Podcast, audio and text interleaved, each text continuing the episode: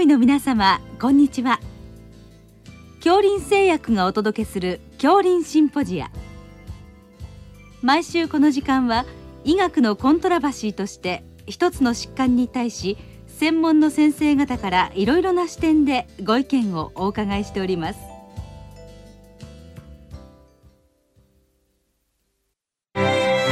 恐林製薬株式会社の創業は1923年。新薬の開発製造販売を通じ患者さんの治療に貢献してまいりました。そして現在恐林製薬は恐林製薬グループへと発展し医薬品を中心とするヘルスケア事業を通して人々の多様なニーズに応え今まで以上に健康な生活に貢献できる企業への進化を目指しています。健康は恐林の願いです。シリーズ消化管疾患治療の最新情報。の14回目。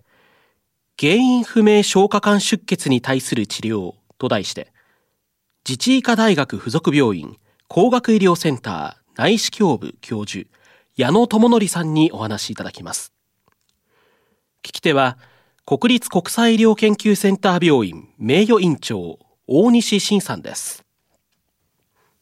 矢野先生、あの、本日は原因不明消化管出血に対する治療というテーマでお話を伺いたいと思いますので、よろしくお願いいたします。よろしくお願いします。その、まずはじめに、原因不明消化管出血とは何か、まあ、定義ですね。そのあたりから、あの、教えていただけますでしょうか。はい、あの原因不明消化管出血っていうのは、英語であの論文になるときには、オブスキュア GI ブリーディングっていうんですけども、はい、まあ、かつては、えー、上部下部消化管を検査して、出血源がわからない消化管出血や、うん、えー、鉄欠乏性貧血のことを、まあ、指して言ってたんですけども、うん、実は、あの、今世紀に入ってカプセル内視鏡ですとか、バルーン小腸内視鏡というのが出てきて、まあ、小腸の検査がかなりこう普及してきた過程で、今度はこう、小腸もすべてしっかり検査した上でも出血源が見つからない場合に、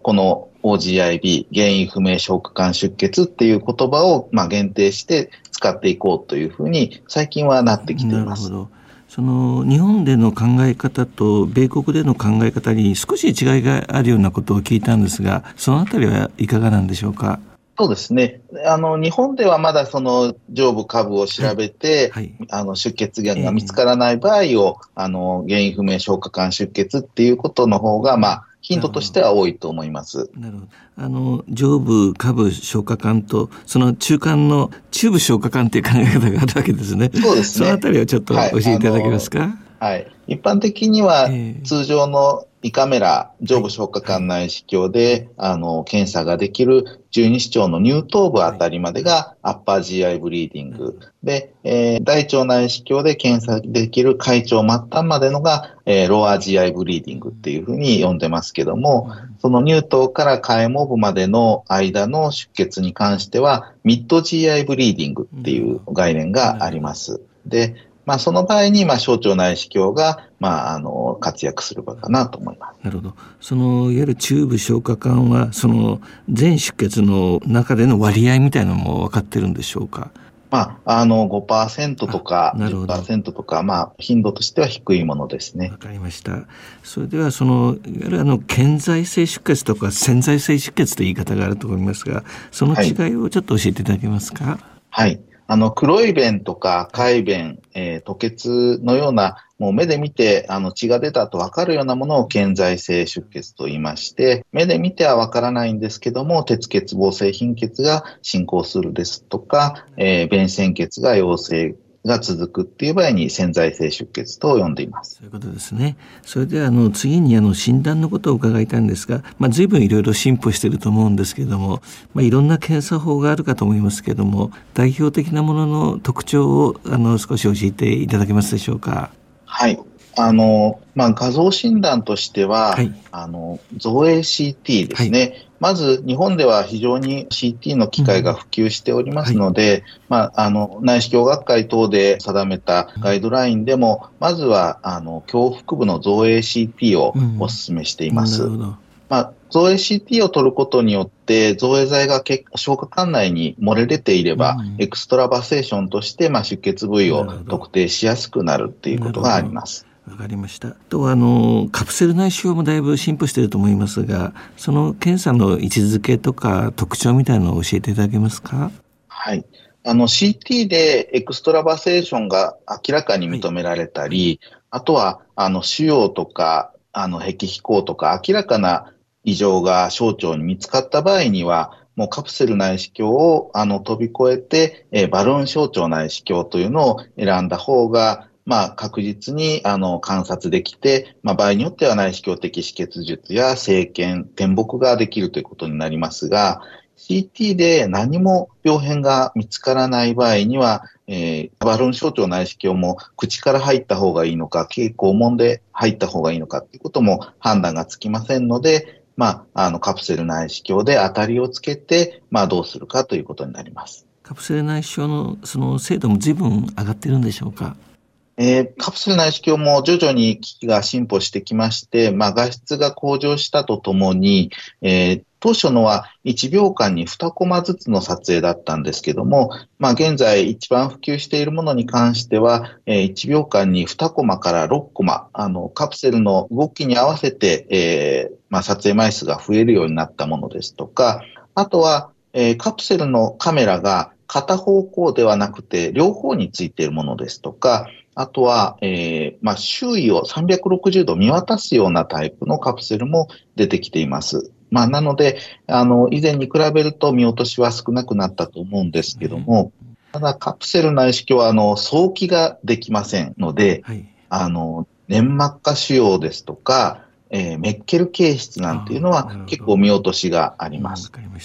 あと、十二指腸と上部空腸に関しては、あの、動きが早すぎて、時々見逃すことがあります。ね、わかりました。はい、先ほどお話のありましたバルーン内視鏡ですね。これ、どういったものなのか、ちょっと簡単に教えていただけますでしょうか？はい。あの、小腸は皆さんご存知のように、あの、腹腔内で腸間膜にはつながれているものの、かなり自由に、あの、屈曲して存在しています。ここに普通の内視鏡をこう押し込んでいくと、その押し込んだ分が腸が伸びることに費やされてしまって、先端が進んでいかないんですね。で、えー、このバルーン小腸内視鏡というのは、うちの山本教授が発明した方法で、えー、オーバーチューブといってスコープの外側につけたチューブの先端に風船がついていて、で、風船で腸管の内側からこう、腸管を保持することで腸が伸びなくなるようにできています。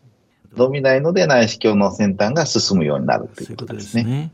あとあの出血ということで血管造影をやることもあるんでしょうか？はい。あの、内視鏡をやるためには、やはり、あの、まあ、バイタルサインがある程度保たれていないと危険ですので、まあ、ポンピング輸血しても、バイタルサインが保てないような症例では、えー、IVR を選択することになります。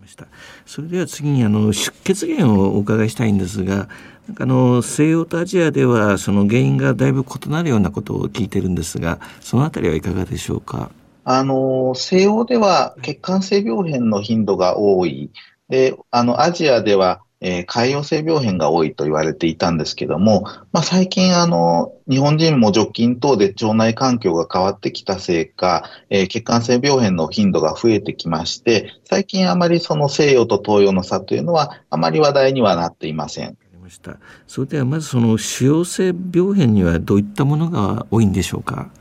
はい。出血で見つかることの多い腫瘍性病変は、あの、ジストですね。あの、ガストロインテスティナルストローマルツーモアですね。はい。これが最も多くて、あと他に悪性腫瘍としては、えー、小腸がん、それから悪性リンパ腫ということになりますが、小腸がんは、あの、検性出血ではなくて、あの、鉄欠乏性貧血、もしくは閉塞症状で見つかることが多いです。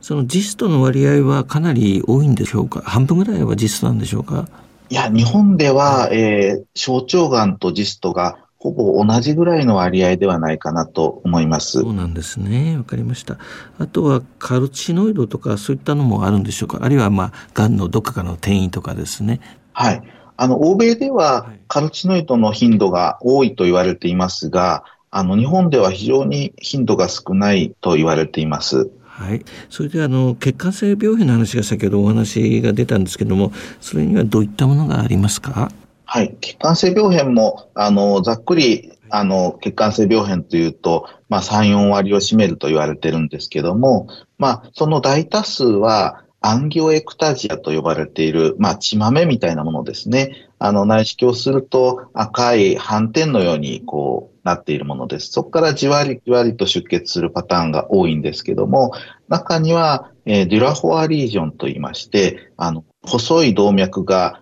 えー、表面近くを走っていて、そこが破綻して白動性出血するものもあります。こういった病変のその治療はどのようにやったらよろしいんでしょうか？まあ、血管性病変を内視鏡で見つけることさえできれば、まあ、それに対して、えー、電気焼灼、アルゴンプラズマ焼灼法ですとか、あとは、えー、止血クリップでのあの治療が可能です。なるほど、わかりました。それでは次にその潰瘍性病変は原因としてはやはり、まあ、鎮痛剤とかそういったのが多いんでしょうか？そうですね。高齢者ではエンチェイズ起因性小腸炎というのがあります。で、若年者に関しては、えー、クローン病の頻度が多くなります。なるほど。特にその薬剤だと気をつけなきゃいけないですね。意外と小腸に潰瘍性病変を起こすということですね。そうですね。はい、あの、まあ、今 PPI ですとか PCAB 等の、はい、まあ、非常にいい胃薬はあるので、はい、まあ、それさえ使っておけば確かに胃潰瘍はできにくくなってるんですけども、まあ、小腸に関しては、遠性図筋性腸炎を PPI、PCAB で予防することはできませんので、まあ、気をつけておく必要があります。わかりました。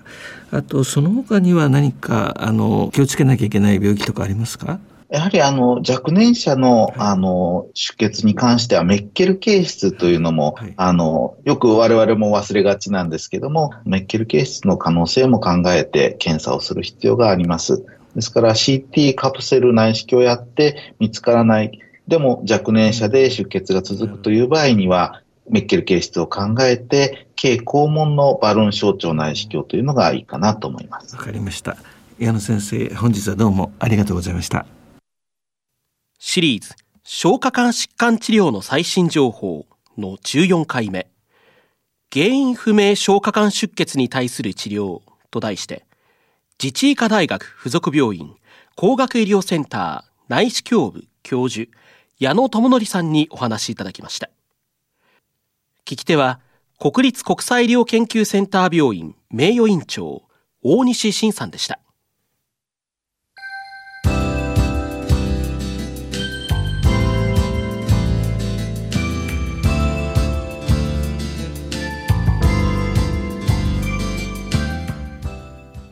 れでは恐林製薬がお送りしました恐林シンポジア。